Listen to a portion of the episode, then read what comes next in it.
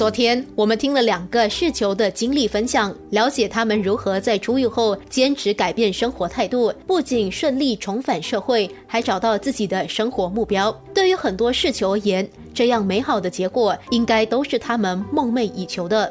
生活加热点。我今年是五十三岁，我出狱是四十八岁，我在牢里度过差不多要到整二十八年吧。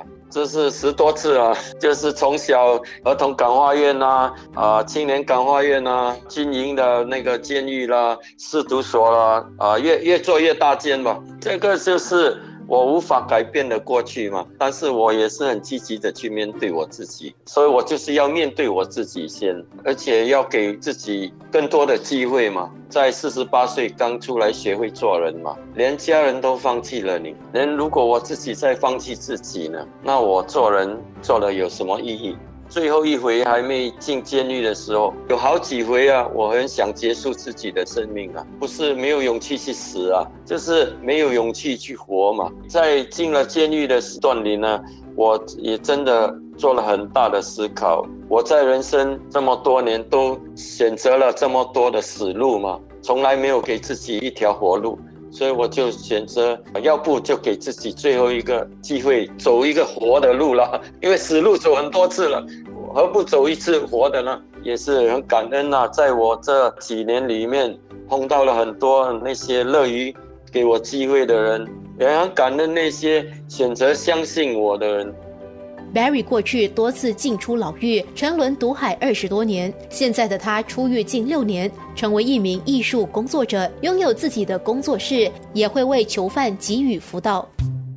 在我个人的经验来谈呢，在里面也是从事画画、绘画。有一回是有一个大企业的个老板寻访的时候，他就买我两张画，说当他要离开的时候，他就告诉我出来后一定要去找他。那他也给我他的公司的 email，叫我的长官在我还未出去的时候联系他一下，说我的长官在我半年之前要出狱的时候就带我我联系他们。所以，但是他他是老板嘛，所以那个电话呢是直接打通给他的 HR，那个 HR 说提交我的 resume。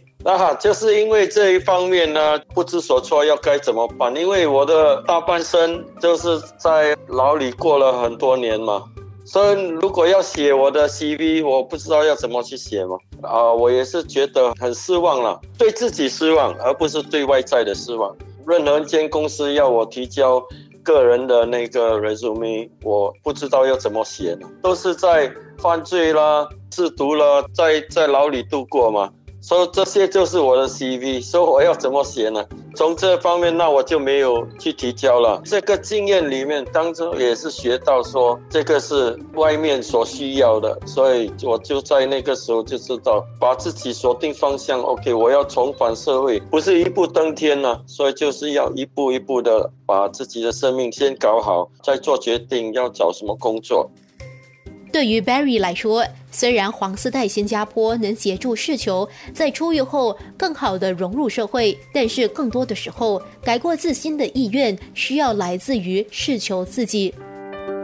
黄丝带帮你连接寻找工作了。给一些辅导的指示啊，但是大多于都是要靠自己去啊，如何去坚定，还有去锁定自己的方向。我出来后得到我的导师的帮助，头五天呢，就是在解决我的私人的那些 essential 了，去汇报 CPF 啦这些东西，所以要把这些个人的事件解搞好。那五天后，我就自己开始继续从事我的绘画，直到今天。不只是我在我的辅导方面有很多个，因为我们在牢里度过的时候已经是挺长的一段时间，对社会也已经脱节了。要适应呢，不是一两天、一两周的问题，大半是要三到六个月的时间吧。虽然 Barry 在出狱后选择直接投身艺术工作，但这个选择并不容易。